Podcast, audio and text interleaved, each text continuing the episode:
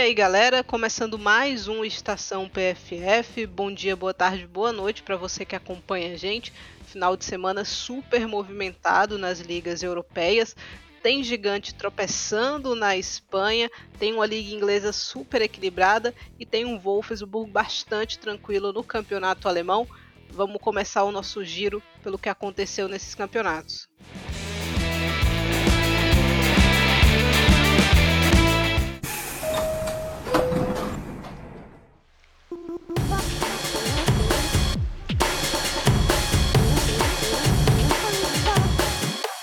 Começando na Inglaterra, o Manchester City venceu o Tottenham por 3 a 0, abertura da quinta rodada. O City recebia o Tottenham e conquistou a sua segunda vitória no campeonato. As Citizen abriram o placar com a Bunny Shaw, uma bela cabeçada após cobrança de escanteio açucarada da Greenwood.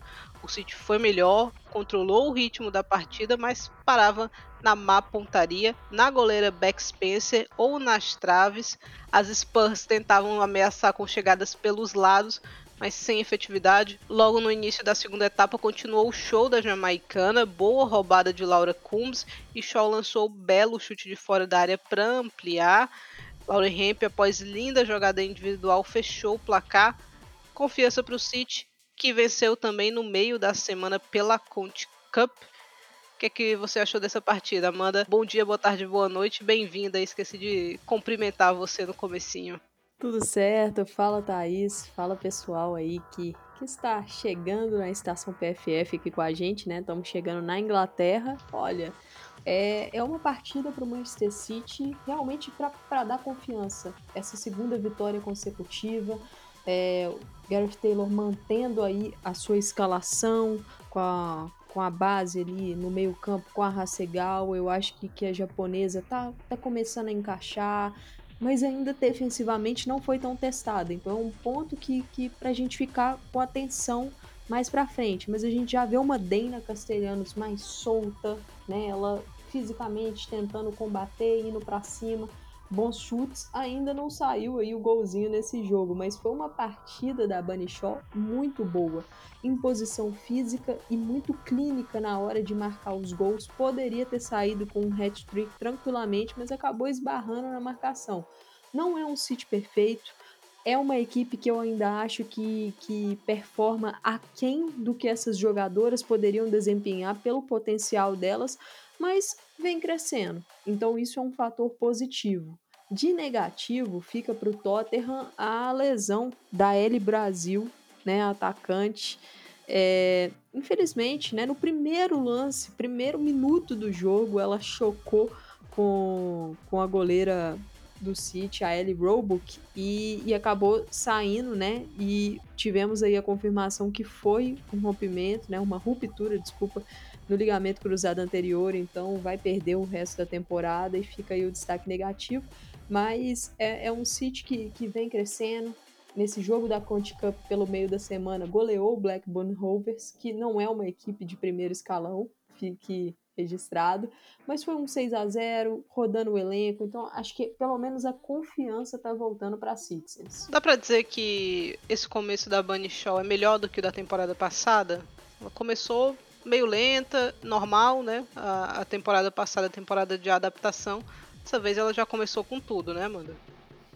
Eu acho que dá sim. Começou com tudo. E, e assim, é, é um começo que se a gente for pegar o que foi o torneio da CONCACAF, da Bunny Shaw pela, pela Jamaica, a gente já nota uma, uma diferença assim nítida. Porque ali no torneio da CONCACAF, ela não teve tanto tempo para recuperar fisicamente do fim da temporada passada. Então ela estava muito pesada, não estava conseguindo ter essa explosão para realmente conseguir vantagens contra defensoras na velocidade. E agora fisicamente bem nesse início de temporada, é, mais entrosada com a Lauren Hemp, com a Chloe Kelly, pegando o entrosamento com a Dana Castellanos, a gente já percebe uma, uma jogadora assim, que ela tem uma colocação dentro da área, para mim, fantástica e uma leitura de jogo muito boa.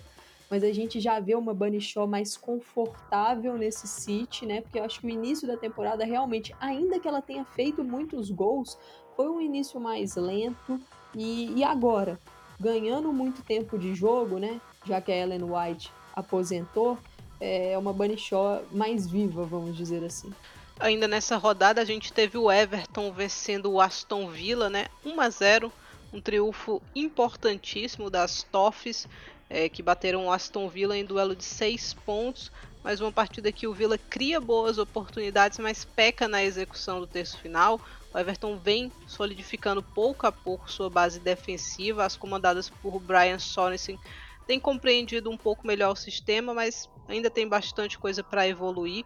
O gol saiu em jogada de transição, né, com a participação de início das duas peças mais avançadas, a Snoedges e a Jess Parker. A bola chegou na esquerda em Gabi George, que cruzou na medida para Lucy Graham anotar o tento. A Gil Queiroz participou dessa partida, ela entrou aos 74 minutos. O Everton ainda tem uma dificuldade muito grande no, ao longo da, dos seus jogos quer envolver mais as suas atacantes. E eu sinto que isso prejudica um pouquinho tanto as Noeges quanto a Gil, é, que acabam tocando pouco na bola né, ao longo da partida. Então ficam esperando mais essa jogada de velocidade, falta esse envolvimento na construção. E por isso que nos episódios passados eu falei do meio de campo, né? Reavivar um pouco mais o meio de campo do Everton é envolver também as atacantes. E eu acho que você tem um rendimento mais interessante das duas, né? Porque às vezes tem momentos que elas ficam desconectadas do que está acontecendo do jogo, porque a bola não chega, né? E né, não tem nem perspectiva da bola chegar, então acho que esse Everton pode evoluir ainda de, nesse aspecto. O que é que você acha, Amanda? Eu tô com você, Thaís. E às vezes, assim, a gente vê, por exemplo, uma Hannah Benison, uma Jess Park ficando sobrecarregadas na questão da criação, porque falta ali peça para associar mais com, com uma qualidade maior no, na parte ofensiva nesse meio campo. Eu acho que a estratégia do, do Brian Sorensen nesse início de temporada foi realmente tentar uma, uma solidez defensiva. E eu até acho uma estratégia válida se a gente for considerar o que foi a última temporada do Everton, né? A decepção que foi, porque a expectativa era grande por causa dos reforços e, e a equipe acabava levando ali algumas, algumas goleadas com placares até dilatados e, e tá conseguindo aí ter um sistema sólido. Agora é começar a ver o próximo passo né? Chegando ali a nove pontos na tabela, é, vai, vai enfrentar o Manchester United na próxima rodada, ver, a, a, tentar ajustar, talvez colocar uma peça um pouquinho mais ofensiva nesse meio e que trabalhe um pouco mais a bola para deixar, como você falou, é, as atacantes em melhores condições. Então, vamos acompanhar e também ir acompanhando a Gil, né? Ela que está ganhando em média aí uns 15, 20 minutos, 25 às vezes nas partidas, eu acho que aos poucos ela vai, vai adaptando e talvez daqui para frente a gente vai ver a Gil tendo mais minutos em campo. É, tô, tô curiosa aí porque ela vem de um futebol que a atacante toca muito na bola, né? Participa muito da, da criação das jogadas, que é o futebol espanhol.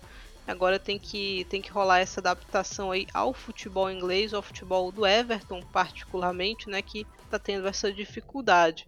É, quem venceu também nessa rodada foi o Arsenal, 2 a 0 para cima do Liverpool. O Jonas Eidval repetiu a escalação que goleou o Lyon na Champions no meio da semana e o resultado foi positivo, ainda que o desempenho não tenha sido igual, não foi aquele Arsenal arrasador, né, para cima do, do Liverpool, longe disso. O Arsenal começou incomodando e conseguiu seus dois gols na metade inicial do primeiro tempo. O primeiro veio com a Lia pegando firme sobra de escanteio. É, o segundo com a iluminada Frida Mano, que semana da Mano, né? Aí aproveitando bem a, as suas oportunidades. A Ford participou dessa, dessa jogada que terminou ou resultou no gol da Mano. A vantagem poderia ter sido aumentada ao longo do jogo, mas faltou paciência e capricho para as Gunners no momento da execução. A equipe acaba se desconcentrando em alguns pontos do jogo, né, Amanda? Não, é assim, o, o Arsenal é, é uma equipe que, que quando consegue acelerar as jogadas, fazer uma troca de passes mais envolvente, sempre chega no perigo. Só que tem alguns momentos da partida que o Arsenal parece que entra num limbo de passividade, começa a trocar os passes sem muita objetividade, é, muita bolinha no meio, passes mais lentos. E aí, assim, fica confortável para a equipe adversária, porque o Arsenal fica menos perigoso, né? E nesse jogo contra o Liverpool teve um momento desse, desse tipo, mas é, acho que foi um Arsenal sólido. Um Arsenal que, assim, lógico, algumas jogadas defensivamente que ainda tem problemas, principalmente em, em jogadas aéreas, que eu acho que é um ponto que o Jonas Eidevall precisa acertar o posicionamento, as jogadoras às vezes marcando bola, é, sem, sem conseguir afastar direito a bola, mas é um Arsenal que, que eu acho que a, a, a vitória contra o Lyon deu muita confiança, né? E você situar a Mano é, é uma, uma coisa até engraçada, essa jornada da Frida Mano, porque ela chega no Arsenal no início da temporada passada, não foi um reforço que passou pelo crivo do Jonas Eideval, mas ele chegou a revelar, né, que, que ela já estava acertada antes dele fechar com o Arsenal, mas que ela seria uma das indicações dele. Então é uma jogadora que ele gosta. E, e, ela começou ganhando muitos minutos na temporada passada, mas foi perdendo espaço no decorrer do, do ano e, e chegou a ter pouco tempo mesmo de jogo no fim da temporada passada. E nessa temporada, ela também começou com poucos minutos. E nesse jogo contra o Lyon da Champions, a Manu apareceu como titular, ninguém entendeu e ela fez uma partidaça. Uma partidaça com e sem a bola. Ganhou confiança e foi muito bem também nesse jogo contra o Liverpool. Então tá aí a importância né, de, de quando a jogadora consegue aproveitar o momento, consegue aproveitar a confiança e, e vamos ver também se ela vai conseguir ter consistência daqui para frente. Mas, mas é um Arsenal que essa escalação repetida do Jonas, eu acho que, que as jogadoras começam a pegar um pouco mais de entrosamento. É um sistema de meio campo que, que com a Mano participando desse sistema, é uma jogadora que que marca, pressiona mais a portadora da bola, então acho que é positivo para o Arsenal. Em relação ao Liverpool, né, o time buscou se defender, preenchendo bastante a entrada da sua área, nem sempre teve sucesso. A goleira Rachel Laws fez algumas boas intervenções, os lances mais perigosos das Reds vinham de bolas alçadas na área do Arsenal, né? Ponto defensivo que as Gunners ainda têm dificuldade. A Midema entrou apenas aos 77 minutos.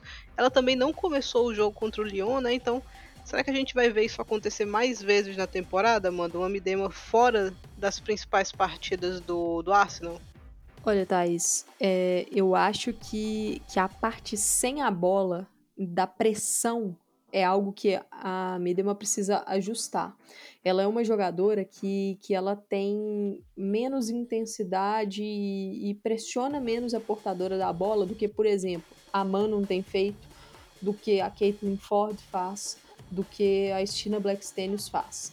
Então, cabe ao Jonas Eideval tentar encontrar uma forma de colocá-la em campo e de realizar compensações. O problema é, em grandes jogos que a exigência é muito pesada, por exemplo, no jogo contra o Lyon, ficou nítido porque ela não começou a partida. E, e aí fica aquela dúvida. O Eideval vai continuar repetindo a escalação, por exemplo, que deu muito certo contra o Lyon? Ou ele vai mudar voltar a Midema para o time, mudar apenas em grandes duelos? É, eu acho que é uma pergunta que, que ele vai ter que responder e eu acho que ela também vai ter que responder, porque fica aí o questionamento, porque o início de temporada dela não é bom. E eu não digo só nessa parte sem a bola, não, eu acho que tecnicamente com a bola ela, ela parece sem confiança. Ela parece às vezes um pouco desconectada do, do jogo, dos lances. Então, vamos ver como é que ela responde daqui para frente. Ainda nessa rodada, o Manchester United venceu o Leicester 1 a 0, é mais uma vitória para as Red Devils que permanecem na primeira colocação ao lado do Arsenal sem terem sofrido gols ainda. O placar magro de 1 a 0 acabou sendo decepcionante, principalmente após algumas goleadas. É, o Leicester não vinha sendo um adversário tão difícil, mas aí acabou complicando a vida do United. É, eu não acredito que faltou volume, mas faltou executar melhor e ser mais eficiente. É, chances foram desperdiçadas de forma absurda. O gol foi marcado pela Nikita Paris, né, de cabeça, após falta cobrada pela Kate Zellen. O United fazendo, como sempre, um bom uso da, da bola parada. Na defesa, a equipe sofreu um pouco com as bolas levantadas na área, mas a goleira Mari Earps teve mais uma execução segura. A Ona Bate, no protocolo de concussão, foi substituída pela Maria Torres Dottir. O que, é que você achou desse jogo, Amanda? É, é um United que, que vem chamando muita atenção nesse início do campeonato. E assim, ainda que a vitória tenha sido só por 1 a 0 eu acho que o United continua chamando atenção. Tem ali o seu estilo de jogo padrão, com uma troca de passes envolvente, com muita movimentação da sua linha de frente. Só que nesse jogo contra o Leicester, a equipe foi bem menos precisa do que foi nas rodadas anteriores. Né? Acho que, que faltou ali é, um capricho na hora do último passe, um capricho na hora da definição. E, e isso foi um problema porque o placar acabou ficando vivo até o final do jogo. E ainda que o Leicester não, não tenha oferecido tantos riscos assim, vamos dizer assim, vai uma bolinha parada aí, uma bola aérea e o Leicester consegue um gol. Então, é o tipo de, de jogo que o Manchester United tem que tentar definir antes, tem que tentar ampliar esse placar antes. A defesa vem fazendo um bom início de, de temporada, o time continua sem sofrer gols, a Mary Earp segura, mas é tentar definir melhor lá na frente para poder, como em jogos passados, ganhar ali de 4, de 3 a 0 de forma tranquila. Mas é um início positivo.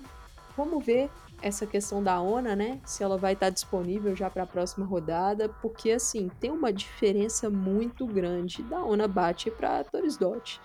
Primeiro porque a Torres Dot é mais zagueira do que lateral, né? Segundo que tecnicamente muito difícil comparar as duas e o início de, de campeonato inglês da ONA estava muito forte, a parceria dela com a Lucia Garcia pelo lado direito tava, tava uma conexão muito especial mesmo. Então, torcer para que ela tenha recuperado né, dessa concussão é, e, e, vamos aguardar, mas continuo achando que o Manchester United é o melhor time do campeonato no momento.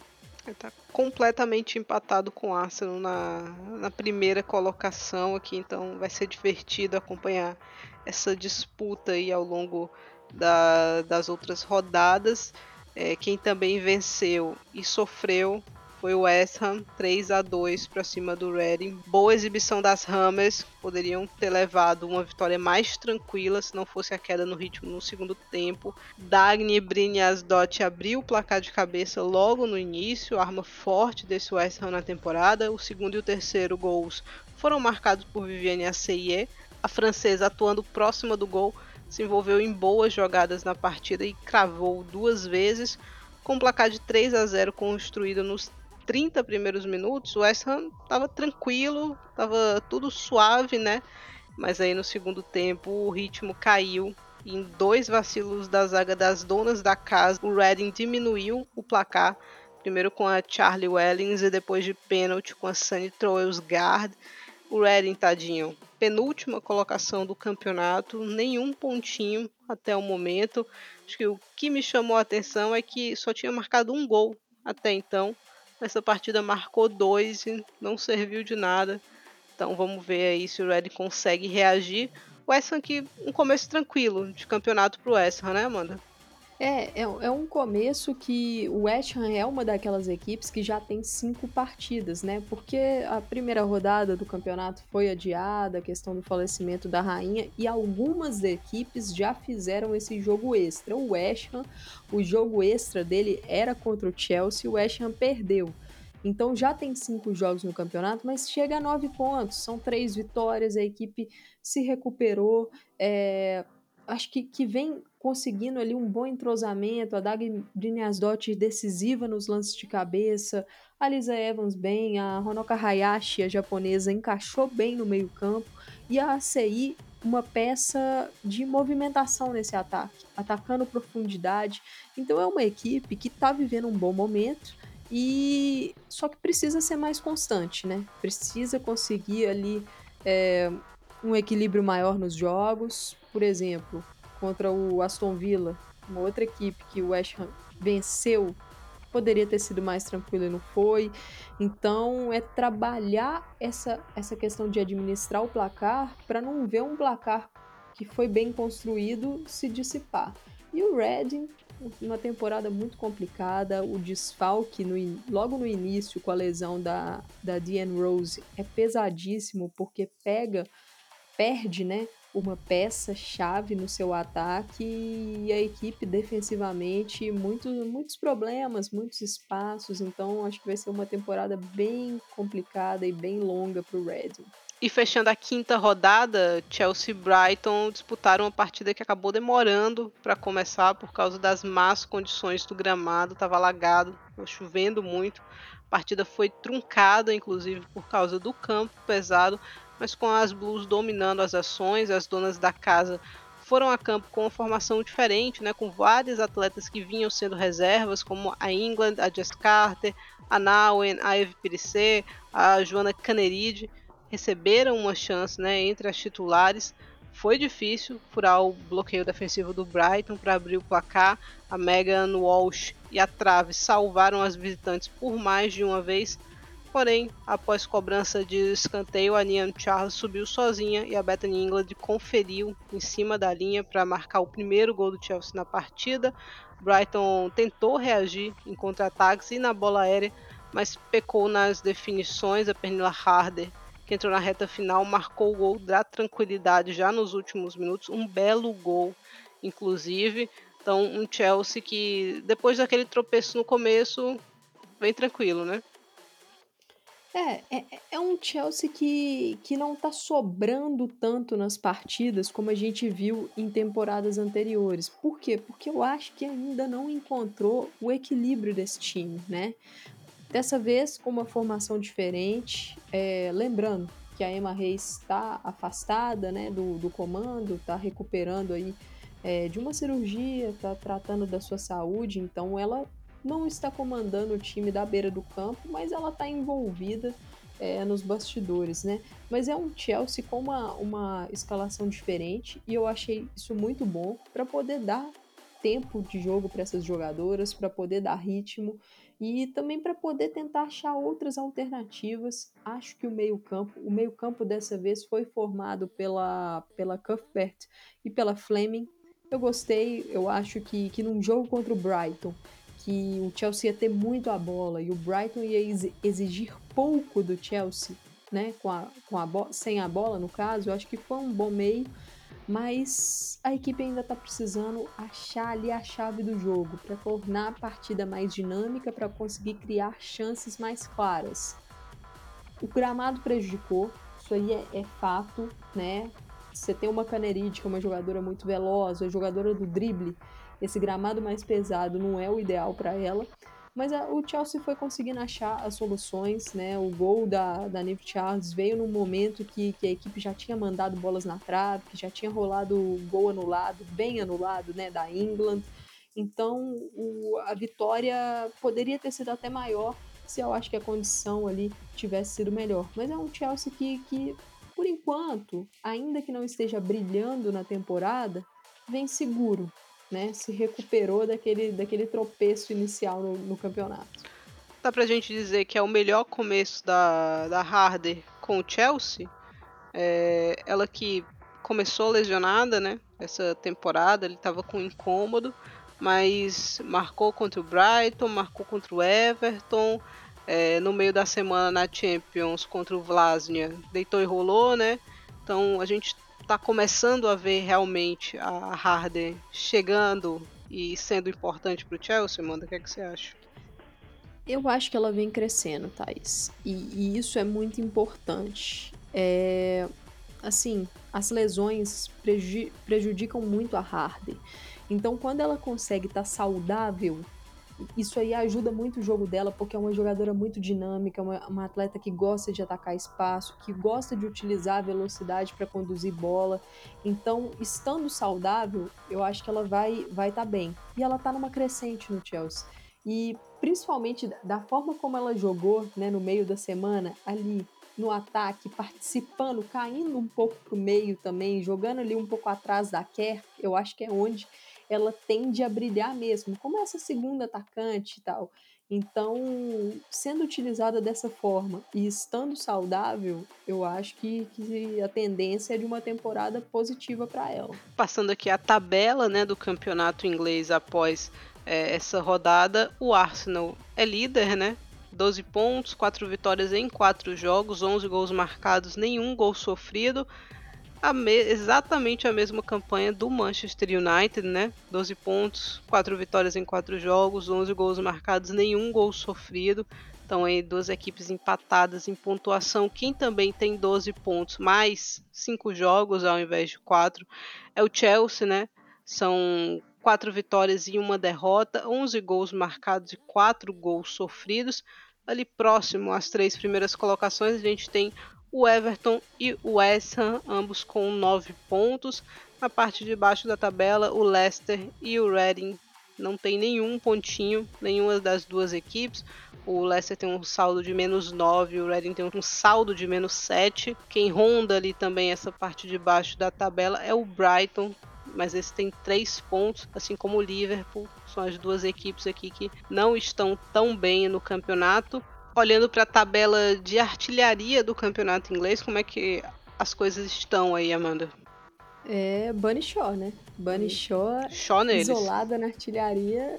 O show da jamaicana são cinco gols já da Shaw, ela tá, tá ali em primeiro. E temos aí algumas jogadoras com três gols marcados na segunda colocação, Beth Mead, a Dagny Breniasdott, Frank Kirby, Pernille Harder, Rachel Daly, então assim, muitas jogadoras com três gols, mas até o momento a dona da chuteira de ouro no momento é Bunny Shaw.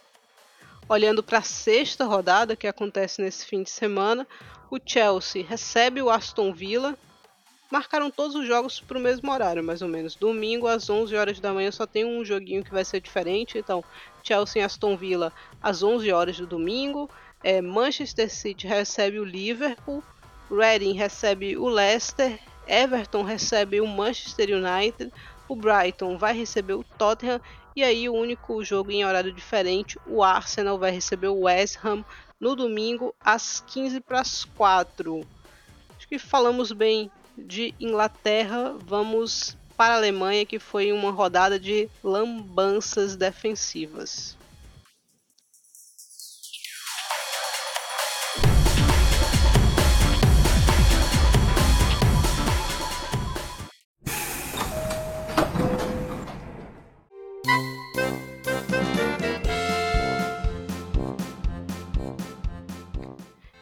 E chegando aqui na Alemanha, pela quinta rodada, nós abrimos a sexta-feira com o Meppen reagindo e conquistando a sua segunda vitória consecutiva. 2 a 0 contra o Turbine Potsdam. Lisa Josten marcou duas vezes, o Meppen foi mais perigoso durante todo o jogo. O destaque da partida para mim, além da Lisa Josten, foi a Lídia Andrade, falei dela aqui no último episódio, né, que ela tinha perdido um gol cara a cara. É uma jogadora suíça de 23 anos. Temporada passada ela estava no FC Zurich.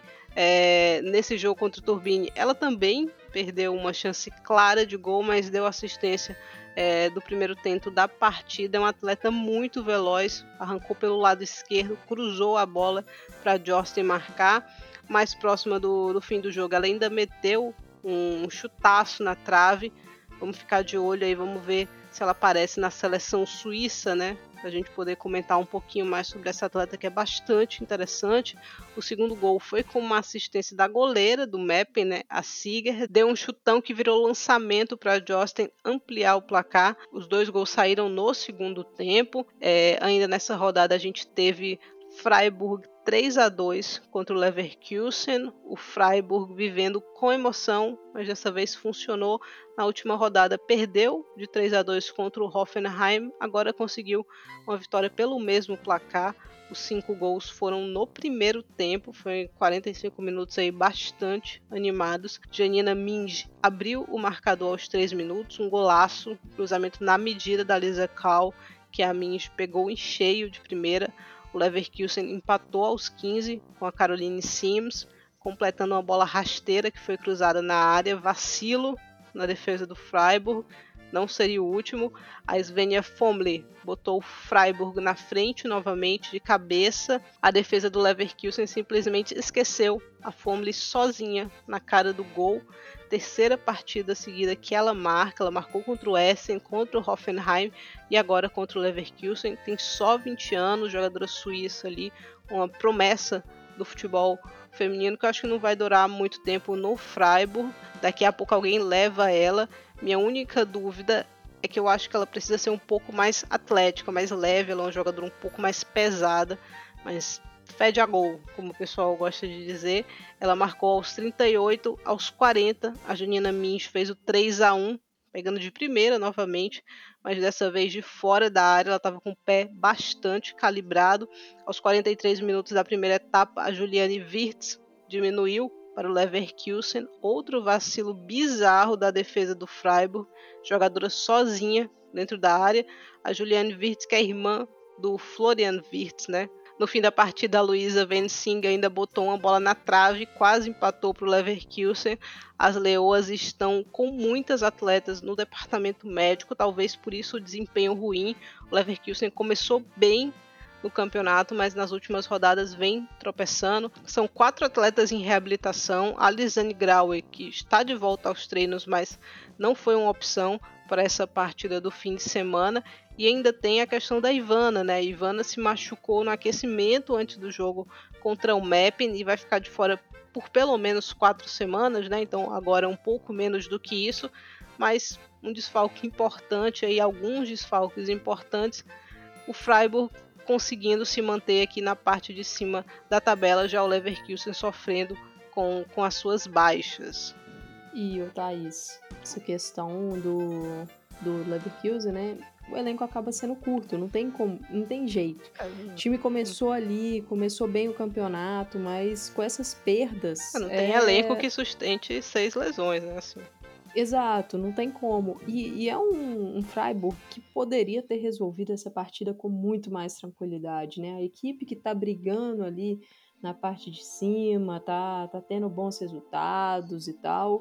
Mas é esse tipo de jogo que você não pode dar sopa pro azar, né? No final da partida, o Leverkusen teve uma bola para poder empatar o jogo. Então o Freiburg, vamos ver se vai aprender, né, com esses vacilos aí de ficar mais ligado na defesa, não cometer tantos erros, porque se desperdiçar ponto contra o Leverkusen vai acabar deixando a, a parte de cima ali escapar um pouco e essa terceira vaga para Champions, né? Eu ainda acho que, que vai ter uma briguinha boa por ela. Também torço para isso. Abrindo domingo, a gente teve Hoffenheim 3 a 2 para cima do Essen, outro 3 a 2 para o Hoffenheim, né? Rickelsberg abriu o placar após bela jogada da Hartig saiu costurando no meio de todo mundo. Segunda rodada seguida da Rickelsberg balançando as redes, o Essen empatou um bonito gol da Pilik, chute de fora da área, colocado. O Mehmet pôs o Hoffenheim na frente novamente nos acréscimos do primeiro tempo, golzinho de cabeça. O Essen voltou a empatar na segunda etapa com a Berendsen, mas aos 43 do segundo tempo a Bila meteu uma bela bola para Gia Corley marcar de cavadinha o terceiro gol do Hoffenheim Bila, que já tinha dado assistência do segundo gol, um jogador que vai se recuperando aos poucos, teve um começo meio difícil dessa temporada. O resultado para mim um tanto injusto com o Essen, tadinho aí, mas como diz o ditado, né, quem não faz leva. O Essen teve a chance de fazer o 3 a 2, não aproveitou. O Hoffenheim não desperdiçou a oportunidade que teve. E assim, é um Hoffenheim que ainda não convence nesse início de temporada. É, pelo menos em termos de resultado, conseguiu se recuperar, né? Já são três, três vitórias consecutivas, iniciou mal, iniciou com duas derrotas, mas é, é uma equipe que, que pela, pelas suas jogadoras, pela qualidade, pode mais, né? Não era para o Hoffenheim estar tá sofrendo contra o Essen.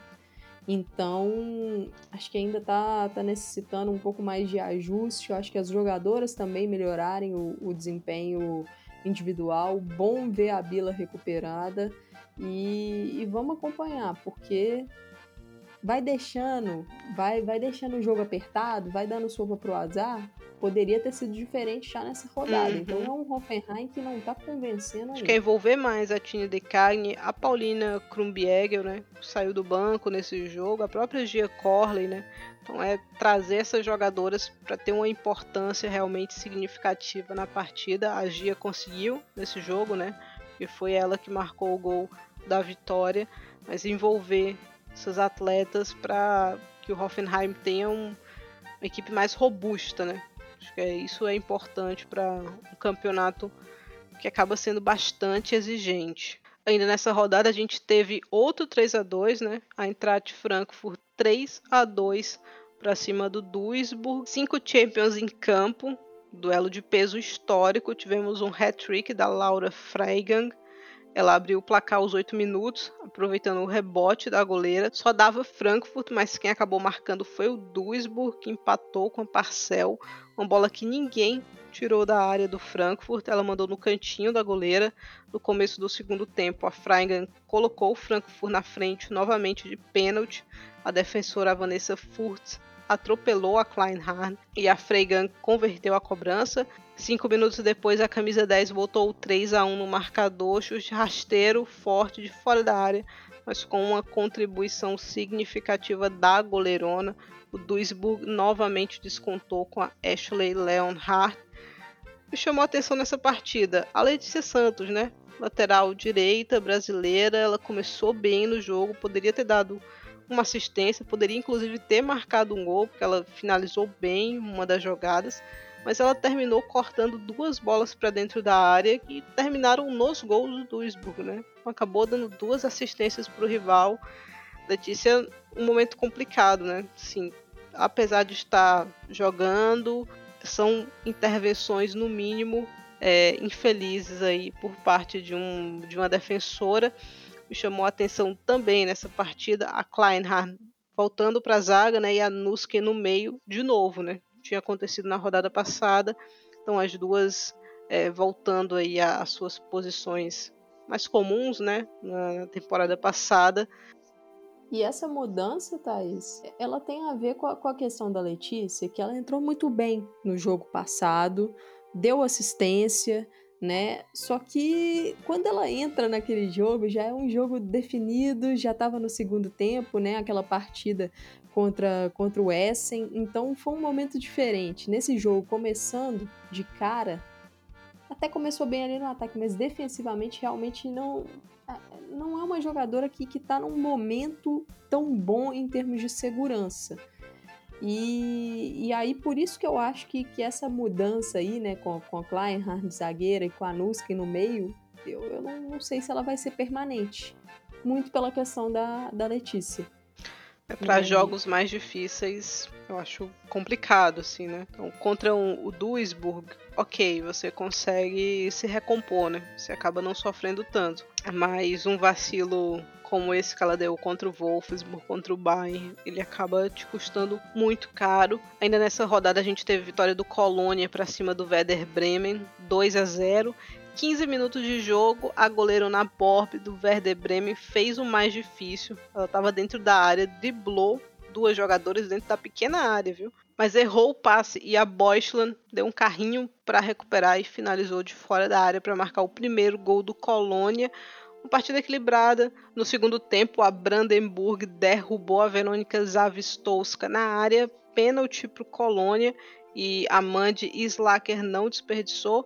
Faltou sorte nesse jogo também para o Werder Bremen. Talvez merecesse aí um, um resultado mais ajustado.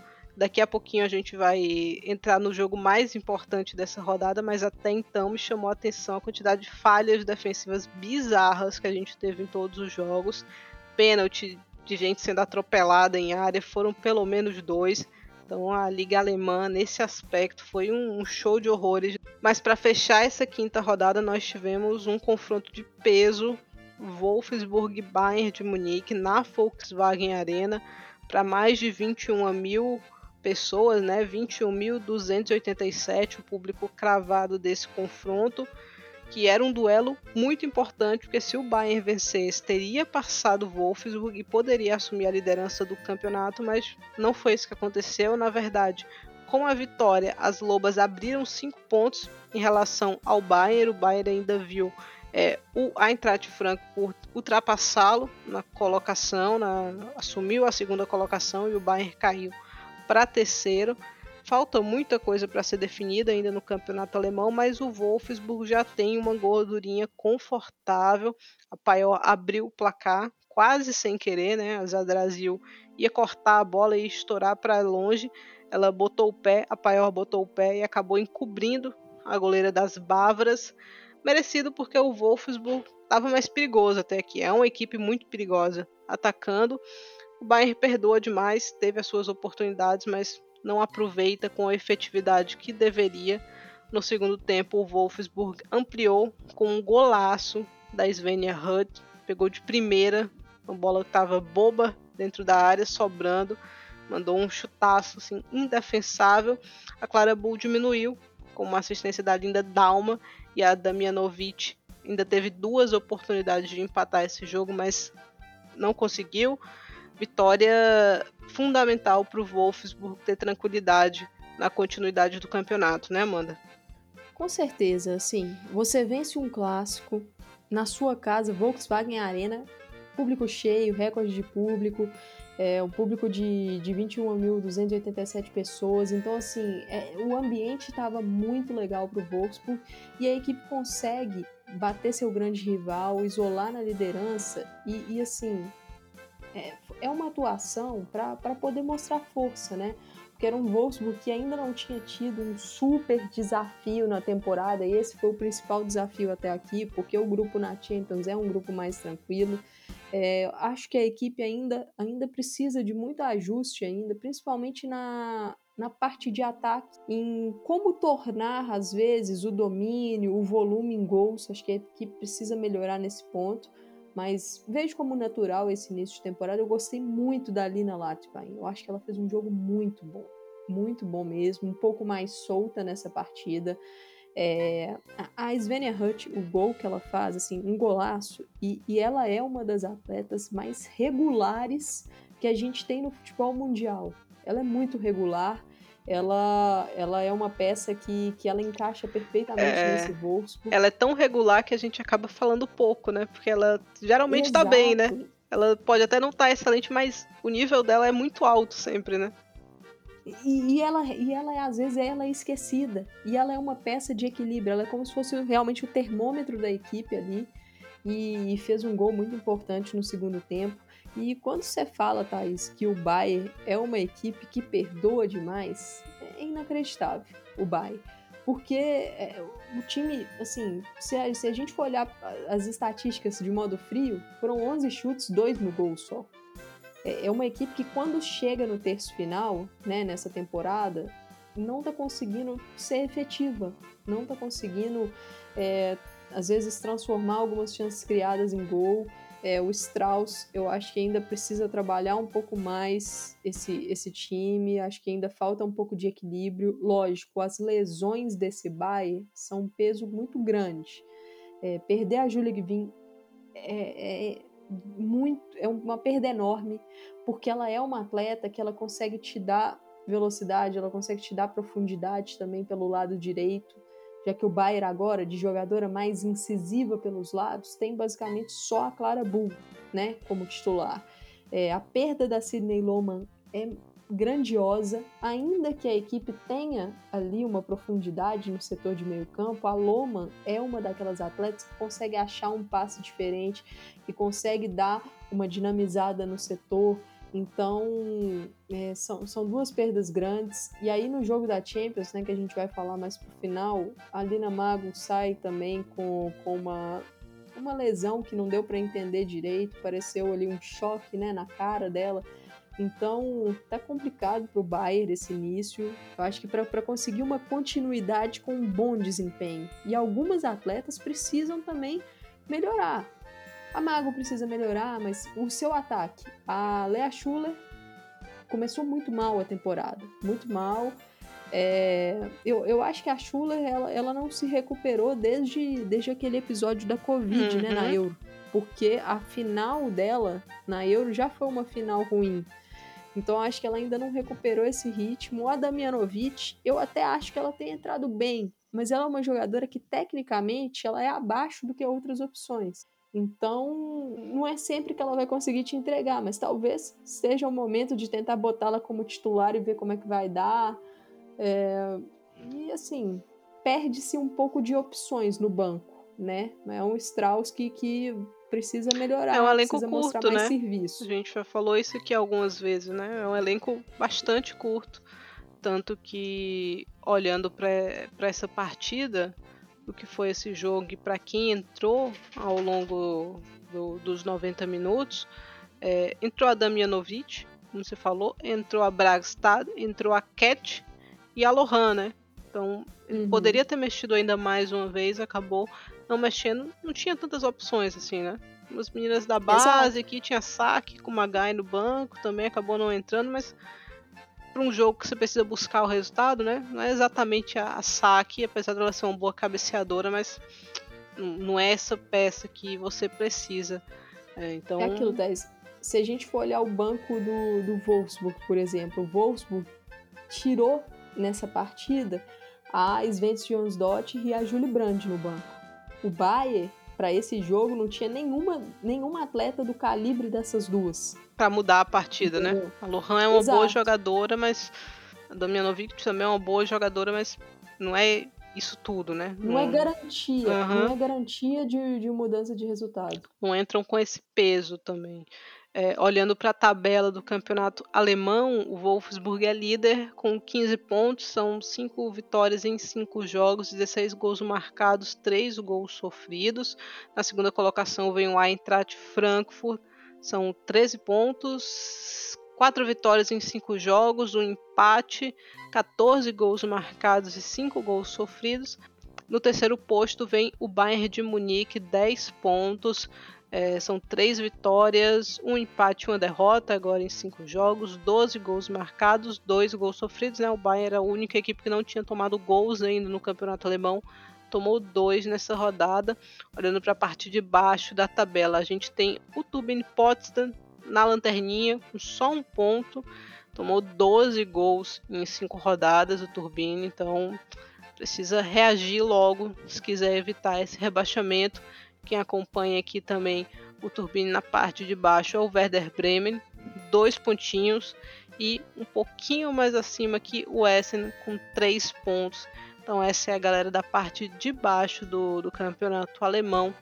Na próxima rodada, a gente tem na sexta-feira Duisburg Colônia, sexta-feira às 2h15 da tarde. No sábado, às 8 horas da manhã, Hoffenheim e Eintracht Frankfurt, partida muito interessante.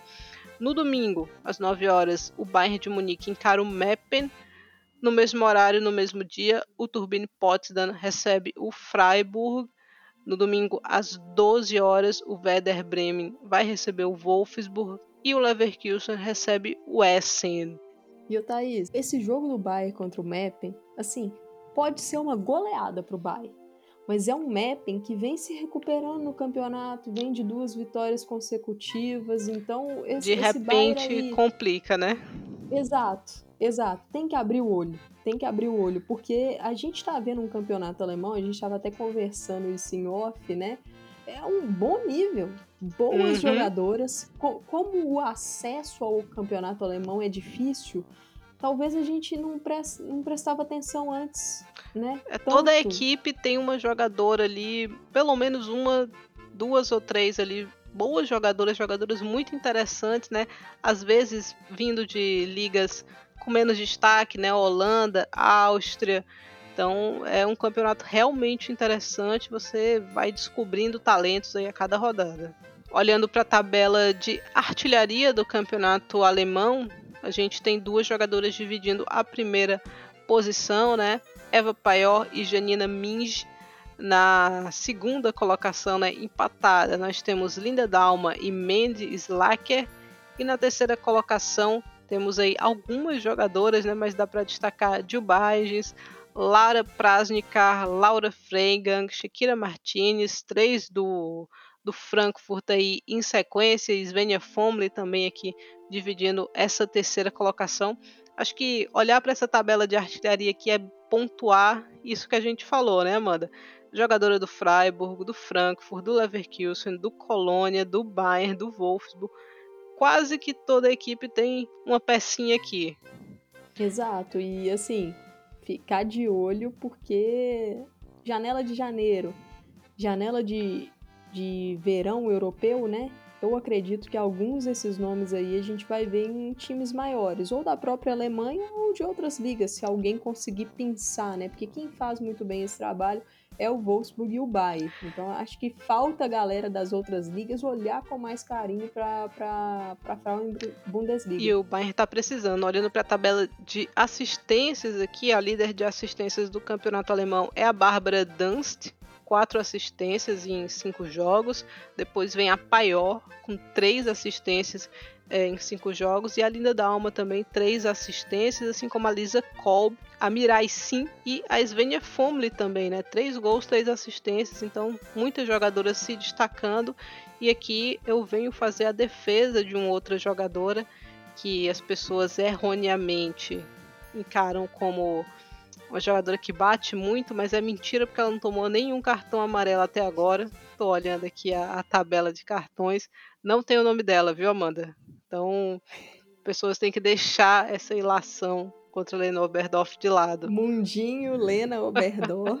Não tem nenhum e cartão. Jorge, Stan, Jorge Stanway já tem três. Daqui a pouco a Lena alcança a, a Stanway, ela, elas que, que colidiram, né? Num lance. Colidiram. Exato. Quase sacudiram aí as fundações da Terra. Colidiram no, no clássico alemão. Acho que fechamos bem aqui a Frauen Bundesliga. Vamos para a Espanha.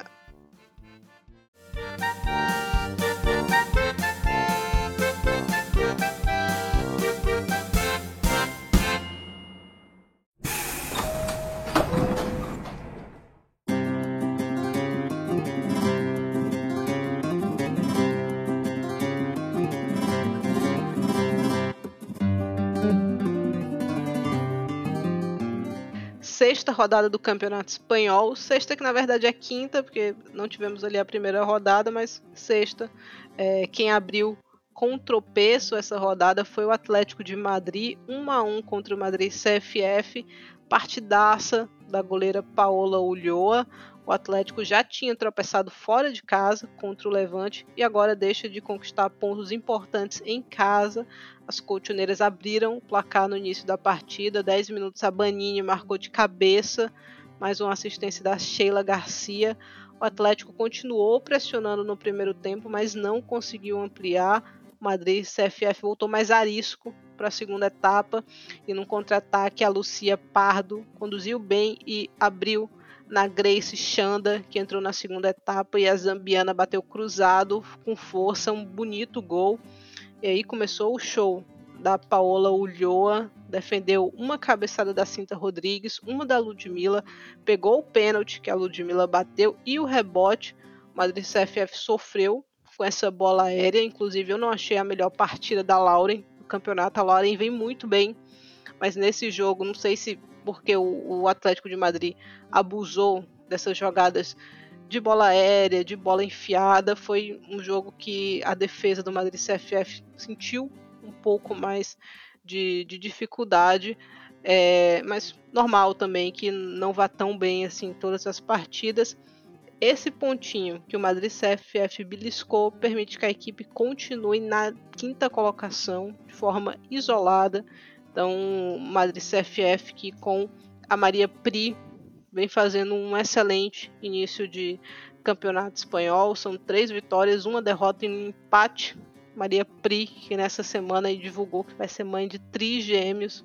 Então, muita paciência e boa sorte aí para dona Maria Pri, que vai precisar. Vem aí, né, Thaís? Vem aí. três meninos, três meninos. Ó, oh, e esse tropeço do Atlético é o tipo de tropeço que, que vem ensaiando em algumas rodadas do campeonato. Custa caro, né? né? Custa caro Muito porque caro. se o Real vencer a partida atrasada que tem, já abre três pontos em relação ao Atlético. Então, tropeço que pode ser amargo mais tarde. E é... esse confronto era um jogo de seis pontos, né? Então o Madrid foi bem. É, a Kundananji está no início de temporada muito bom na, na, minha visão, aí nesse ataque. E assim, você falou da Lauren, esse ataque do Atlético de Madrid é muito difícil de defender. É um ataque muito veloz, que, que usa bem a profundidade, tem bons jogadores ali no meio para fazer é, esses passes, para entregar. Então é natural. Faz parte, e, né? E Sofreu um pouco. É, entrou ainda a Staskova no segundo tempo, então outra jogadora difícil, né? Que essa é muito grande, muito forte. Cardona também, então normal que tenha que a defesa do Madrid CFF tenha tido um pouco mais de dificuldade nessa partida. É, quem também empatou foi Alavés e Atlético Bilbao no derby basco, 1 a 1. Dois começos de temporadas ruins aqui. As duas equipes, obviamente, o começo do Alavés é pior, porque o Alavés está na zona de rebaixamento. Só nessa quinta rodada conseguiu somar o seu primeiro ponto, mas o Atlético Bilbao não começou bem talvez o momento mais complicado desde que a Iraia Itureg assumiu a equipe. Dá para dar um desconto porque a tabela foi muito cruel com o Atlético, pegou Levante, Real Madrid e Barcelona em sequência mas precisa ficar atento. É uma equipe com muitas jogadoras jovens. Esse não era um jogo para empatar, porque apesar da rivalidade local, na sequência tem Atlético de Madrid e Granadilha Tenerife, que costuma ser bem chato em casa. Olhando para a partida, o resultado foi justo. Os gols saíram no primeiro tempo. A Carla Armengol abriu o placar. Belo gol de fora da área, chute no canto da goleira mais alto, difícil de pegar. A vantagem durou pouco, porque o Atlético empatou menos de 5 minutos depois. Anya Ascona aproveitou um bate-rebate na área, a bola sobrou para ela. Um empate justo e ruim para os dois, esse time do Atlético e Bilbao. Tem muita jogadora jovem, então o pessoal estava até brincando na Espanha, o Baby Atlético, né? Precisa ficar atento para não, não vacilar muito, tem que se afastar dessa zona aqui de baixo da tabela. Quem venceu foi a Real Sociedad, voltou a vencer na verdade, após três empates consecutivos. A equipe basca bateu o Sport 1 Elva por 2 a 0. A Mayu abriu o placar ainda no primeiro tempo. O domínio do jogo foi da Real, como era esperado. O Sport 1 Elva teve duas chegadas, uma que a bola veio cruzada e passou perto da linha e outra que a Patrícia, que é um nome difícil, hein, gente? Por favor, compreensão. Patrícia Imbrova bateu, a bola foi na trave e no rebote a Elsa Edgren mandou para fora. Nos acréscimos a Jansen ampliou, depois de uma belíssima jogada da Nereis Aguirre que saiu costurando pelo meio de campo. Vitória importante para a Real Sociedade respirar fica coladinho ali na parte mais alta da tabela. O Sport 1 Elva acende uma luz amarela. A equipe andaluz já começa o campeonato sabendo que vai brigar contra o rebaixamento, sempre é assim, é, mas precisa ficar atento, que são três derrotas em cinco jogos, então não pode vacilar mais. Fechando o sábado, mais um jogo xoxo do Barcelona contra um Betis na parte de baixo da tabela. Era esperado mais tranquilidade, Porém, esse aqui é mais compreensível. O gramado do Felipe Del Valle é horrível, artificial. A equipe estava bastante modificada. O Jonathan Giraldes manteve o meio de campo da última partida contra o Atlético, mas mexeu bastante no time. Talvez a partida da Champions no meio da semana tenha criado uma expectativa mais alta, né? Porque o Barcelona goleou o Benfica com certa tranquilidade, mas o jogo aqui foi bastante diferente, tanto que o Barcelona acabou recorrendo a bola parada ou a bola levantada na área praticamente o jogo todo. A Rolfo abriu o placar aproveitando o rebote de uma cabeçada da Torrejon. A bola bateu na trave e voltou. Rolfo mandou para o fundo das redes. É, isso depois de um escanteio. Foi também depois de um escanteio que a Rinsola Babagide marcou contra. A Hansen acabou fechando o placar com um golaço bela bola longa da MAP. Foi um jogo cheio de confusão, o treinador do Betis foi expulso, muita gente nem conseguiu entrar no estádio. Então, assim, longe de ser uma jornada tranquila que se esperava, mas o Barcelona segue líder isolado com 15 pontos, 5 vitórias em 5 jogos. É um Barça, Thaís, que ainda não enfrentou um grande desafio na temporada, né? E, e assim, ainda não, não conseguiu uma estabilidade que eu acho natural pelas mudanças na equipe, mudanças na escalação, jogadoras novas, as lesões, mas com o andamento, né, com o andar da carruagem nessa temporada, eu começo a ficar curiosa para ver como é que vai ser a postura dessa equipe contra é, um time que consiga exigir mais, defensivamente, que exija uma competitividade maior na parte defensiva do Barcelona, já que, que eu acho que, que essa parte ofensiva ainda está faltando um pouco mais de equilíbrio. Então, vamos ver como é que o, o Jonathan Giraldes e a sua equipe vai, vai, vão se portar nos próximos desafios. É, e curioso, né, que a gente está no fim de outubro e tem um clássico, né? Se aproximando aí. É, e além de um clássico se aproximando, a gente tem também uma rodada da Champions que vai ser importante para o Barcelona, né? Vai pegar o Bayern duas vezes nesse mês de novembro, talvez sem a Hansen, né? Que ela sentiu na partida dessa, dessa rodada de Champions. Então, curiosa. Eu também estou bastante curiosa para ver como é que vai, vai funcionar esse Barcelona nos grandes duelos. E eu acho que o próximo jogo do Campeonato Espanhol já, já tende uhum. a mostrar alguma coisinha, porque vai ser contra o Levante, que até então, segundo colocado e tal, talvez seja um duelo mais duro, né? É, talvez seja um, um tropeço aqui, ou pelo menos um indício disso. Vamos ver o que é que o Barcelona traz pra gente aí. É, quem tropeçou foi o Real Madrid. Real Madrid e Levante 2 a 2 abrindo domingo às 6 horas da manhã. Esse horário maravilhoso. É, o Real saiu na frente. Tereza marcou um golaço, uns 20 minutos ali, uma bola que ela arriscou de fora. Conseguiu botar o Real em vantagem no, no primeiro tempo, mas um Levante que estava muito bem, que chegava com muito perigo. Alba Redondo, Mayra Ramírez tiveram boas oportunidades. Então, esse 1 a 0 na primeira etapa ele era um pouco enganoso, especialmente pelo calor que o Real estava tomando. No segundo tempo, inevitavelmente veio a virada, né? Primeiro com a Alba Redondo, depois com a Mayra Ramírez. A Mayra e a Alba, né, as duas fazem um começo de campeonato espanhol muito bom. A Mayra, principalmente, o jogador é extremamente desequilibrante. O Real precisou mexer, já entrou modificado para essa, essa partida, na verdade. Uma escalação um pouco mais alternativa, dando rodagem aos jogadores, que eu entendo. Assim, vai ter um calendário exigente, então precisa dar tempo para todo mundo em campo, senão não vai chegar ninguém vivo ao fim da temporada.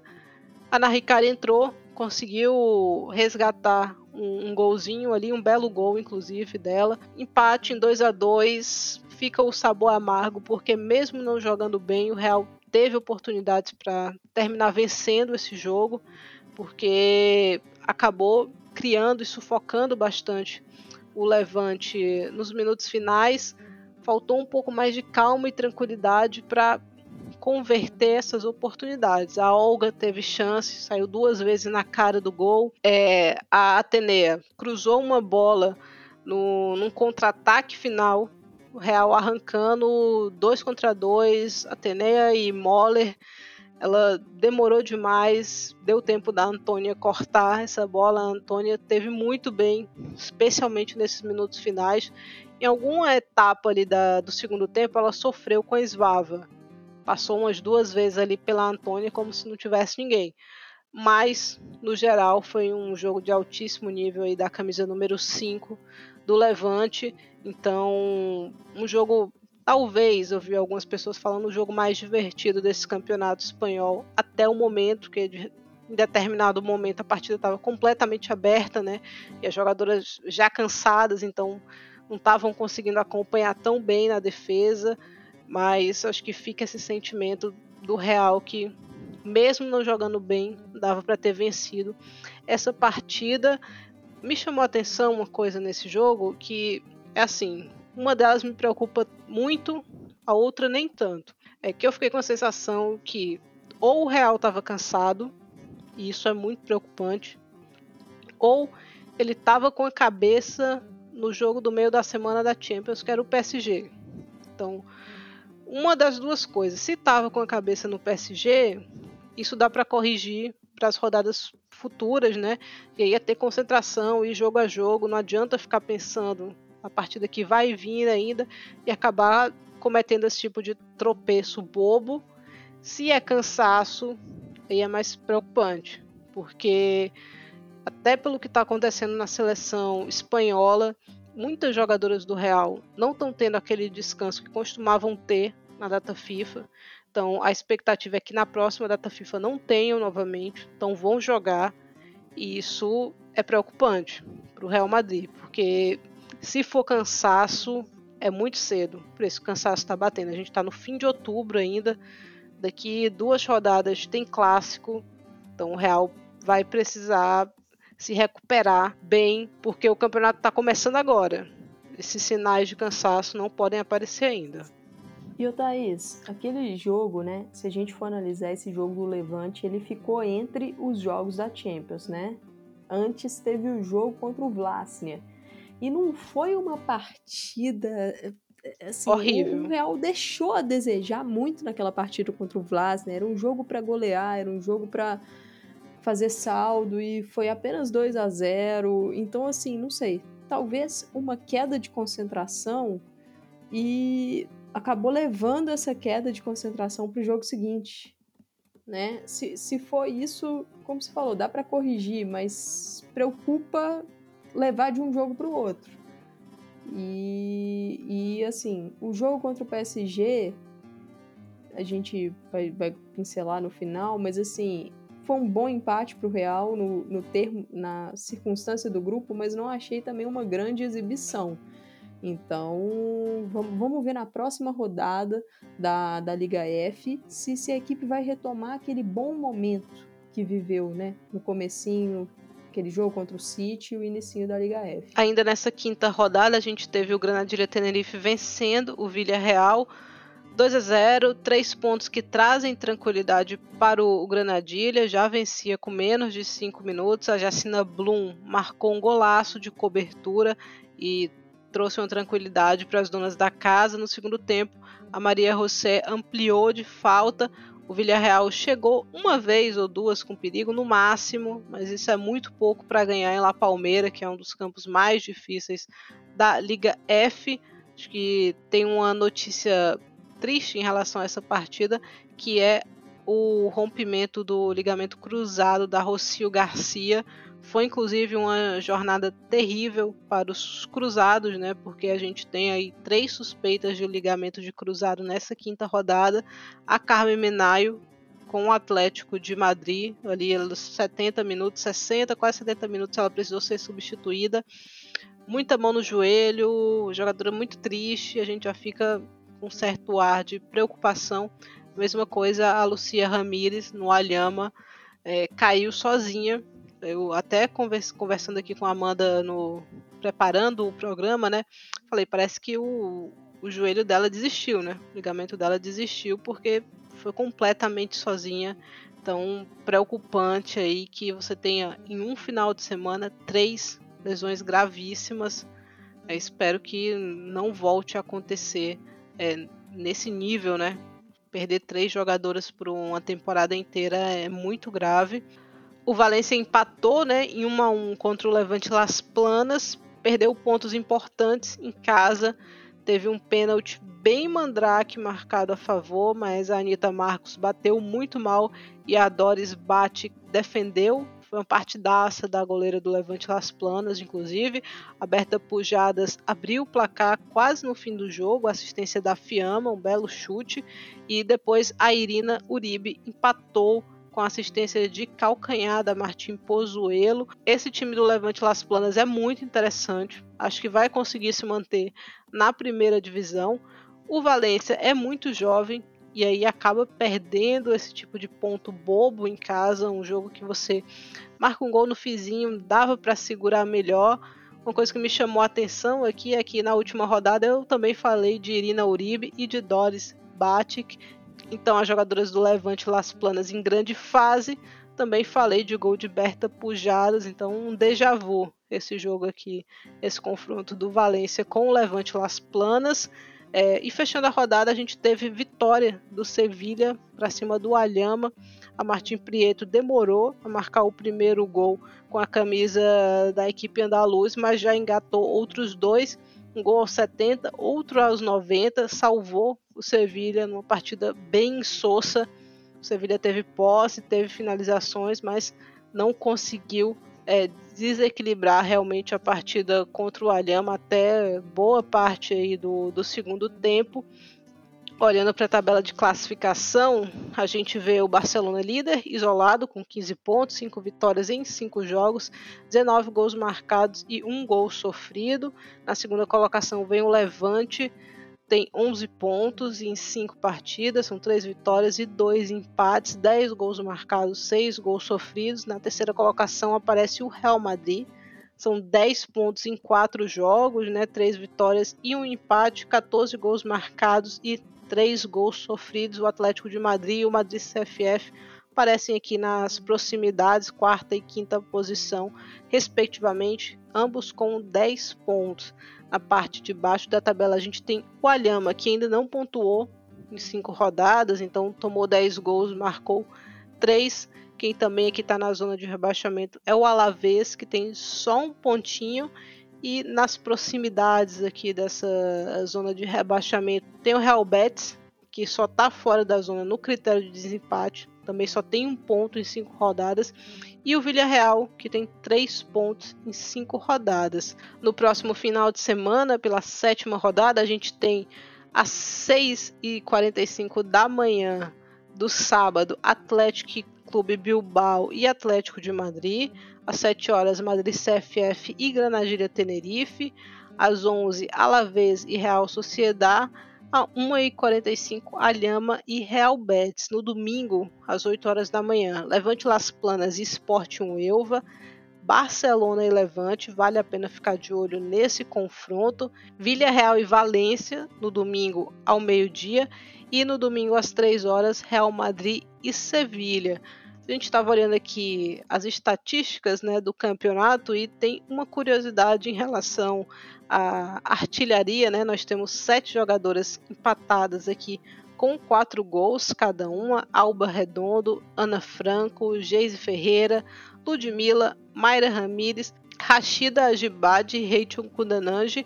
E chamou atenção aqui, tanto minha quanto da Amanda, é a nacionalidade. Né? Nós temos duas jogadoras, uma da Zâmbia e uma da Nigéria, né? Então, duas jogadoras africanas, nós temos três jogadoras sul-americanas, né? Maria Ramírez, Ludmila e Geise, e temos duas jogadoras espanholas, então um topo de artilharia aí bastante diversificado.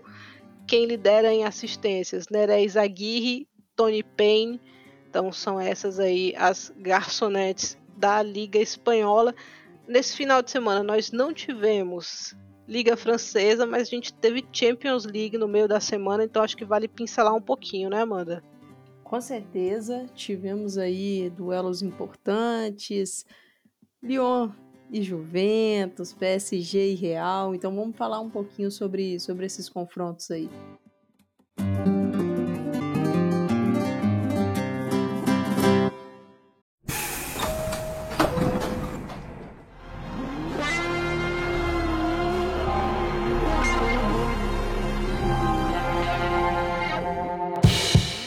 Na quarta-feira, nós tivemos Real Madrid 0, PSG 0, Chelsea 8 a 0 para cima do Vlasnia.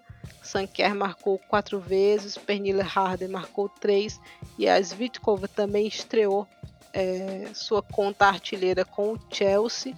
Tivemos uma virada da Roma para cima do Poulten, né? 4 a 3, jogo completamente maluco. É, o Wolfsburg ficou num placar mais magrinho ali contra o Slavia Praga, 2 a 0. Juventus empatou contra o Lyon, 1 a 1. Esse jogo já na quinta-feira.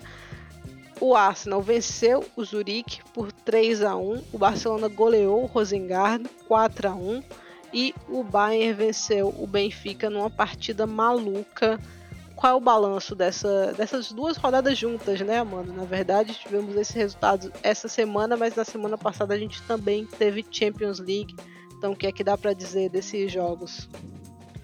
Se a gente pegar o grupo A, que é o grupo que tem Real, PSG, Chelsea, Vlasnia, é um Chelsea que sai vencedor dessas duas primeiras rodadas, né? Porque bate o PSG na França e goleia o Vlasnia e vê PSG e Real Madrid deixando pontos pelo caminho com esse empate na Espanha. Então é um Chelsea que já tem seis pontos ali, então tá tranquilo em termos de, de classificação, lógico. Como é um grupo muito competitivo, não dá para falar que o Chelsea está classificado, mas Real e PSG deixarem pontos pelo, pelo caminho foi algo bom para a equipe do Chelsea. E, e, nesse confronto né, do Real com o PSG, a gente não teve a rodada na França, então isso foi positivo para o PSG dar aquela recuperada, né? Recuperar fisicamente, porque o jogo contra o Chelsea ficou nítido que, que exigiu muito é, das jogadoras, né? Fisicamente, um duelo muito duro.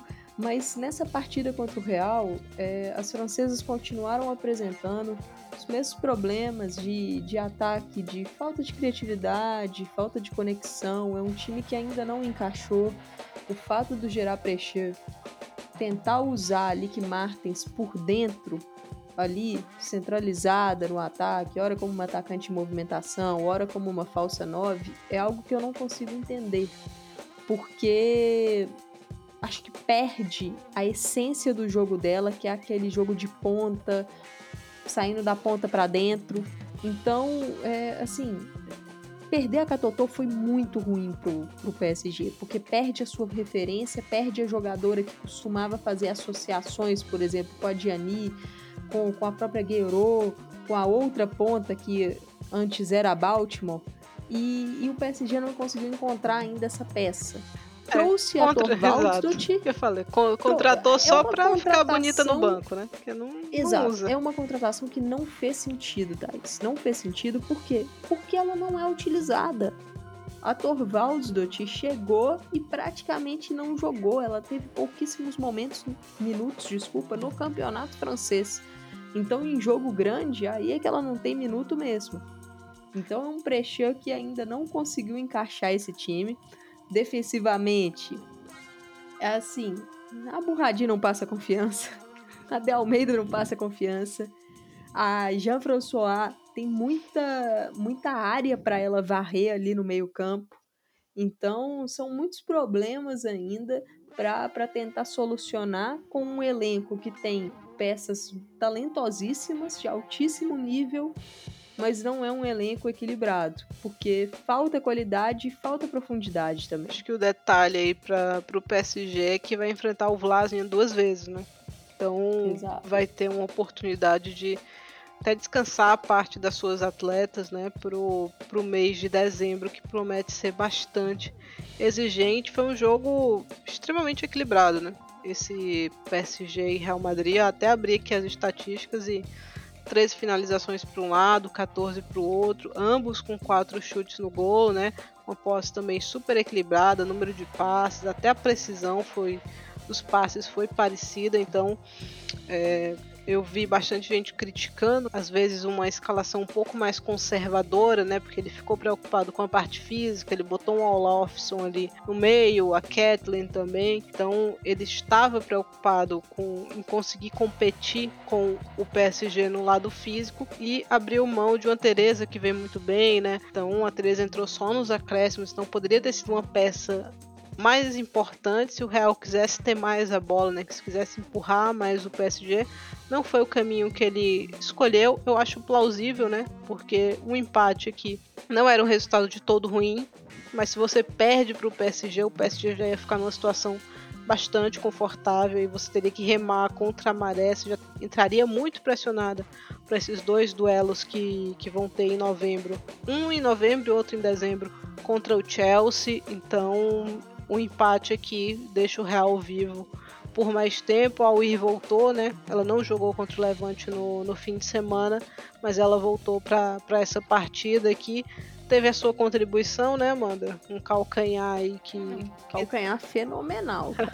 fenomenal. Que, que tá rodando o mundo. A Misa foi uma peça importante também para o Real. Tirou um contra um ali com a Diani, que era quase gol certo. Real desperdiçou boas oportunidades dentro da área. Acho que esse é o ponto que deixou o torcedor mais doído, é a sensação que dava sim para ter vencido o PSG, mas agora é seguir. Ainda tem um confronto direto contra a equipe parisiense, então é focar nisso. Do lado do PSG, a Amraoui voltou, né? Voltou a ter minutos aí com a equipe, então para esse meio de campo é um reforço importante, né? No momento que você não tem ninguém, você acaba recuperando uma peça aí que, por mais polêmica que seja, vai conseguir participar da rotação e da distribuição de minutos. Seguindo, esse Vlasny aí Chelsea, acho que não vale muito a pena comentar, né? Só dizer que Sankey e Pernilla Harder aqui talvez tenham engatado na temporada, né? Kerr tava meio devagar nos gols, a Harder tava marcando bem, mas agora vamos ver se as duas desagam. É o típico jogo para dar confiança, né, uhum. né, Thais? Vamos ver se funciona dessa maneira. A Roma que foi buscar uma virada improvável, né, Amanda?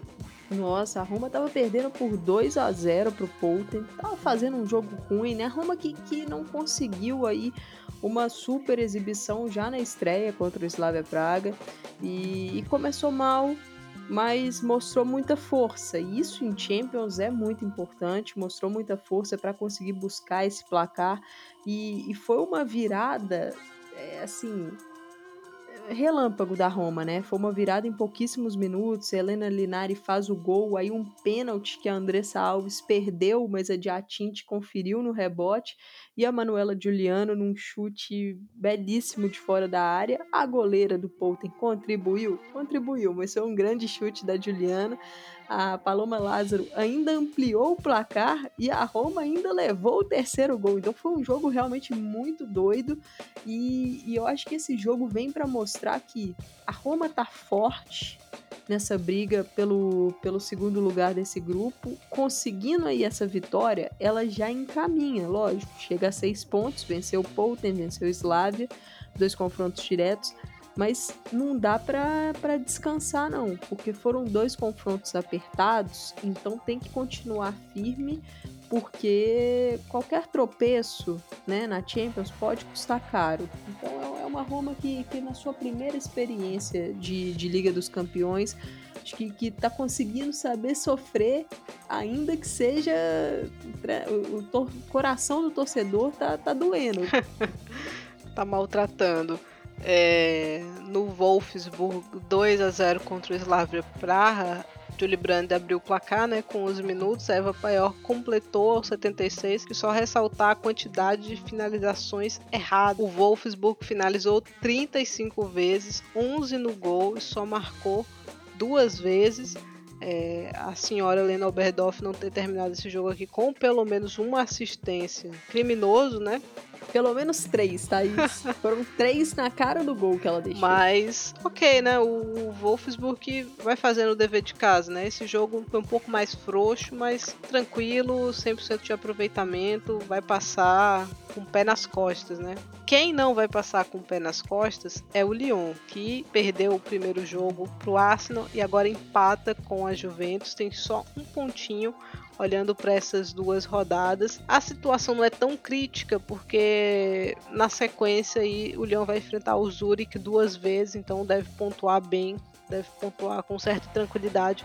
Mas se quiser passar em primeiro lugar, vai precisar vencer pelo menos um dos confrontos diretos contra a Juventus e contra a Arsenal. E eu acredito que tem que ser contra o Arsenal. Né? Então a tarefa é, do Lyon no mês de dezembro vai ser bem chatinha. Tá, tá difícil para a Sônia Bom Pastor nesse começo, porque as lesões estão afetando muito e, e, sem conseguir esse equilíbrio com, com lesões e o elenco que não tá tão profundo por causa dessas perdas, tá o, o Lyon tá passando por instabilidades nas partidas, né? Consegue abrir o placar com a Lindsay Horan aproveitando de uma falha do, do sistema defensivo da Juventus que, que tava ensaiando essa falha nos, nos primeiros minutos de jogo e aí acabou deixando a Horan em condição, ela ganha dividida com a, com a Pauline Perromanhã e faz o gol, mas foi, foi um, um Lyon que faltou aquela força de Lyon, sabe, Thaís? Aquela força do, do, time conseguir matar o seu adversário. Faz um gol, faz outro, amplia, conquista o placar. Não foi isso que a gente viu. E, e logo no primeiro tempo também, né? Depois da equipe abrir, fazer esse gol, a Damares saiu lesionada. Um lance estranhíssimo, né? Uma falta que a Juventus bate na área. Pareceu que, que a Janice Keyman cai e na queda ela cai em cima da, da perna da Damares, que também teve um choque com a Endler pelo alto e pareceu ser algo bem grave, porque ela, ela saiu devastada de campo, com o seu joelho esquerdo com uma proteção nele. Então é torcer para que não tenha sido aí uma lesão super grave, mas mais um problema para o Lyon, mais um problema para a Sônia Bom. E ao longo da partida, foi um Lyon que, que não conseguiu ali converter as suas chances e acabou abrindo espaço a Juve crescer no jogo. Bárbara Bonancea fazendo uma jogada fantástica para cima da queima, deixou a belga completamente desnorteada e a Melvin Malar com falta de sorte de fazer o gol contra, né? Ela que já tinha feito um gol contra na última rodada do campeonato francês e acabou fazendo o gol contra. A Juve mais uma vez pedra no sapato do Lyon na Champions, né, Thaís? Ou quem saiu sentindo também nessa partida foi a Selma Baixa, né? Terminou o jogo sentindo a coxa. É uma preocupação para o Lyon. O Lyon vai ter um mês de novembro para tentar recuperar essa galera, né? Porque tem uma pausa para a data FIFA. Quem está machucado não vai. Então, quem sabe em dezembro esse Lyon esteja um pouquinho mais sólido, um pouquinho menos lesionado.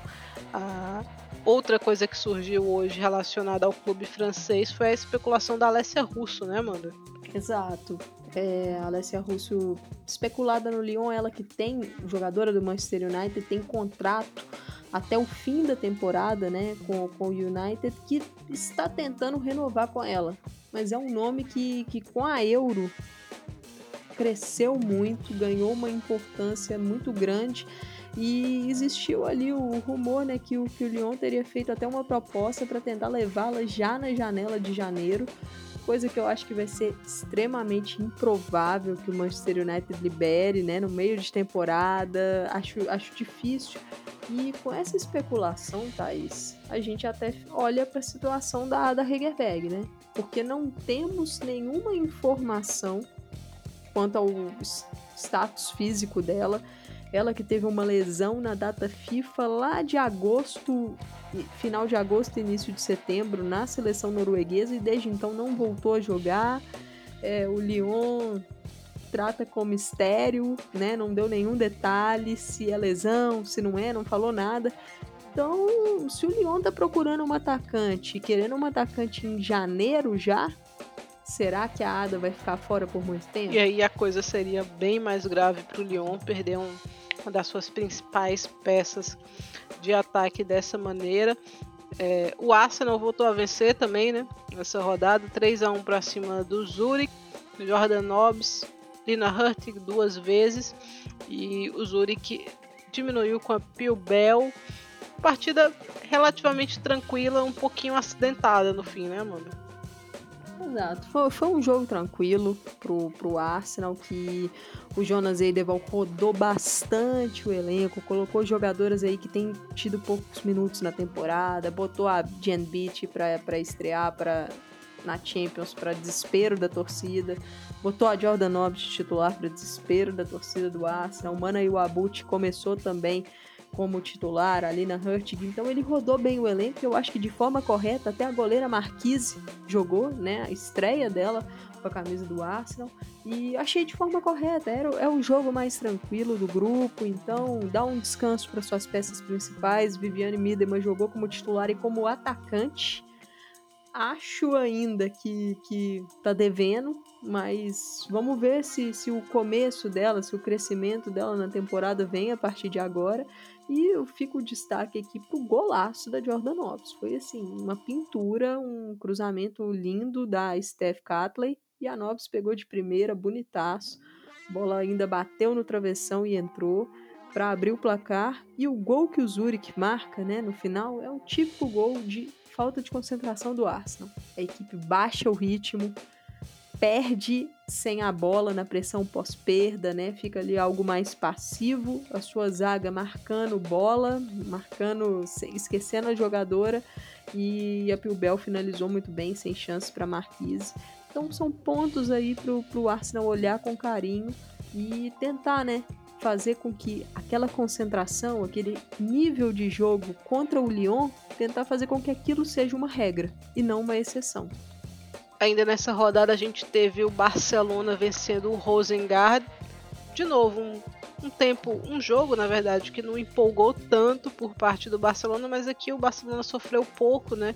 Apesar de ter tomado um golzinho aí no fim do primeiro tempo. É, os minutos iniciais foram daquela pressão, né? Que a gente tá acostumado a ver o Barcelona fazer, mas sem aquela efetividade, né? Então o Barcelona desperdiçou um caminhão de chances.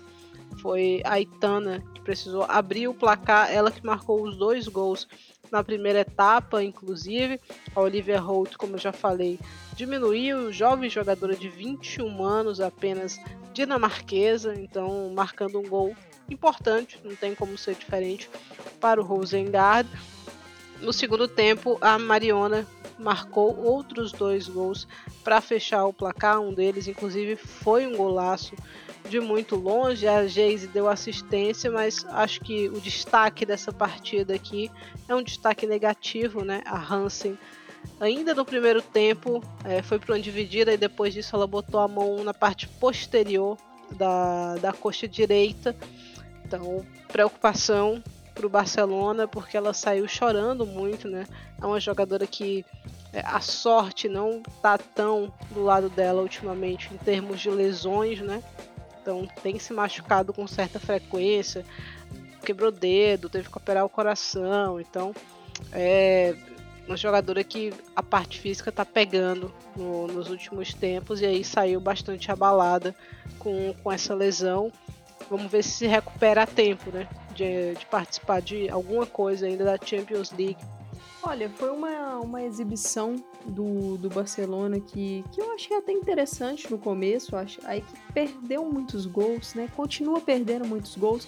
Mas achei que defensivamente o Barcelona teve em alguns momentos do jogo um pouco disperso. O próprio lance do gol do Rosengard é um, um momento de, de dispersão do Barça ali na entrada da área que, que faltou cuidado na hora de pressionar, de cortar a bola. E achei que o Rosengard ele chegou a ter algumas chances na, na partida que, que o Barça não costuma ceder. Então, não sei se, se foi uma falta de concentração, porque não era ali um duelo tão duro assim, ou se são problemas que, que poderão ficar mais visíveis em confrontos mais fortes durante a temporada, né? Na próxima rodada, é o grande jogo desse grupo, Barcelona e Bayern. Aí eu acho que vai ser um grande teste para esse Barça, para a gente ver como é que tá, principalmente defensivamente, essa equipe, né? E o Bayern, Thais, que, que foi uma equipe que, que tava, é uma, era, tava sendo uma zebra dessa, dessa rodada, né? Conseguiu ah, buscar. Conseguiu buscar de forma surpreendente aí no último minutinho é, o Bayern que estava perdendo para o Benfica, o Benfica que vai se desenhando, né? Uma pedra no sapato do Bayern ali quando se encontram na Europa. O Benfica estava vencendo, mas aí apareceu o George Stanway, né, Amanda, para mudar a história da partida decisiva. Já entrou nas graças da, da torcida do Bayern, porque George Stanway é um começo muito bom dela é, no time alemão. Uma partida que, que o Bayern teve o domínio da posse, tá lá atacando, mas continua perdendo seus gols, continua às vezes pouco objetivo na criação, né? Não adianta nada você dominar a posse, mas às vezes faltar alternativas. Então, foi um Bayern que, que não foi bem no primeiro tempo e acabou levando um gol de contra-ataque, uma jogada belíssima do Benfica, com o envolvimento da Kika Nazaré, cruzamento da Chloe Lacasse e a Nicole, a brasileira Nicole, numa definição bonita, pegando de primeira de canhota, tirando ali do alcance da goleira Gross. E, e assim, é, já era ali um resultado surpreendente. E aí no segundo tempo, o Bayern ainda toma o segundo gol, esse com uma contribuição grande da goleira Gross, né? É, e... uma goleira que ela ainda oscila muito, né? Ela faz muito defesas jovem. muito difíceis, mas às vezes ela não passa aquela segurança toda. Eu acho que ela, ela ainda tem um problema grave de saída de bola. Uhum. Esse eu acho que é o problema mais grave dela. Mas nesse lance do, do gol da Lacasse, né, do contra-ataque, foi um contra-ataque assim mortal do Benfica. E quando a bola saiu do pé da Lacasse, antes, né, da bola entrar, eu pensei assim, nossa, que chute ruim, que chute fraco da Lacasse. Foi um chute fraco. Só que a Gross caiu mal, ela, acho que ela não teve o tempo de reação necessário e acabou aceitando. E aí 2 a 0 no placar, um, um Benfica surpreendendo. E, e aí a treinadora Filipa Patão acho que se empolgou com esse placar e resolveu tirar fechar a, a casinha, Nazaré. o famoso é, foi fechar a casinha. a casinha, tirou a Kika Nazaré, tirou a Nicole e aí desandou. Aí desandou é, o, o Bayern, né? Logicamente, foi para pressão e conseguiu um empate com a, com a Maxi Hall é, um, um, gol ali vital para poder dar esperança, né? Porque ainda foi aos 67 minutos, então ainda tinha muito jogo pro, pro Bayern buscar o um empate. Né? O Strauss botou a, equipe para frente, teve ali o susto com a lesão da Lina Mago, que, que foi um, um, um lance estranho, um choque dela com parece que a parte do lado do corpo da jogadora portuguesa e, e foi um choque que pegou em cheio na cara dela não deu para saber direito se, se rolou algum corte no rosto dela, se foi é, alguma questão no nariz e tal. Só sei que ela ficou muito tempo sendo atendida dentro de campo e aí saiu de maca e foi substituída, né? Então o, o Strauss fez algumas substituições ofensivas, lançou o time para frente e o empate veio com a Stanway é, na base do abafa mesmo consegue virar no último minuto praticamente e assim um, um fim de jogo bem bem triste pro Benfica, né? Que triste para um, partida. feliz pro outro, né? Porque o Exato. pessoal do Bayern tava saltitante, Nossa. né? saltitante. A goleira Talbert, que estava fazendo uma boa partida, acabou vacilando nos gols finais. É, e assim, o Benfica teve uma grande oportunidade para vencer o jogo, que foi numa penalidade desperdiçada pela, pela brasileira Ana Vitória, né? A Ana Vitória perdeu, parou. É, e o pênalti da Ana Vitória foi quando o jogo tava 2 a 2 Então era, era o, o 3 a 2 de bo... É, era o 3 a 2 foi, foi uma penalidade boba cometida pela Saki Kumagai. A Kumagai que, que não tá aí no, no melhor início de temporada de todos, né? Ela acabou perdendo o timing da jogada e perdeu o, o, contato ali com a Jéssica Silva e acabou derrubando a Jéssica na área. A Ana Vitória foi bater, fez uma paradinha e aí a goleira Gross se redimiu. Maria Luísa Gross se redimiu, adiantou um pouquinho, se tivesse VAR ia voltar, mas ela fez uma grande defesa no, no pênalti da Vitória e o Benfica acabou punido, né? Punido aos 98 minutos, Thais. É, o gol da Hall veio aos 22 do segundo tempo, o primeiro gol da Stanway vem aos 38 e o gol da virada vem aos 53. Então, cruel aí com o Benfica, mas faz parte, né? Tem que matar esse time de esse tipo de time grande, né? Não pode dar essa brecha. Agora a situação no grupo ficou bastante tranquila para o Bayern, né? Seis pontos, a mesma quantidade de pontos que o Barcelona. A diferença é obviamente do saldo, mas essas equipes vão se encontrar em duas oportunidades consecutivas, né?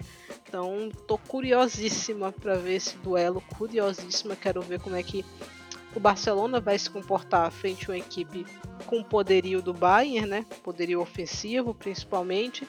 Como é que o Bayern vai se comportar também frente ao Barcelona? Acho que a gente fechou aqui, né, o nosso papo, falamos de, dos campeonatos europeus, passamos pela Champions League. Acho que tem bastante conteúdo aqui para a galera consumir. E é isso, né, Amanda? Valeu. É, agradecer a quem esteve com a gente nesse passeio pela Europa e até a próxima, né? Exato, chegamos na estação final e obrigada a todos que, que estiveram com a gente até aqui. Tchau, tchau.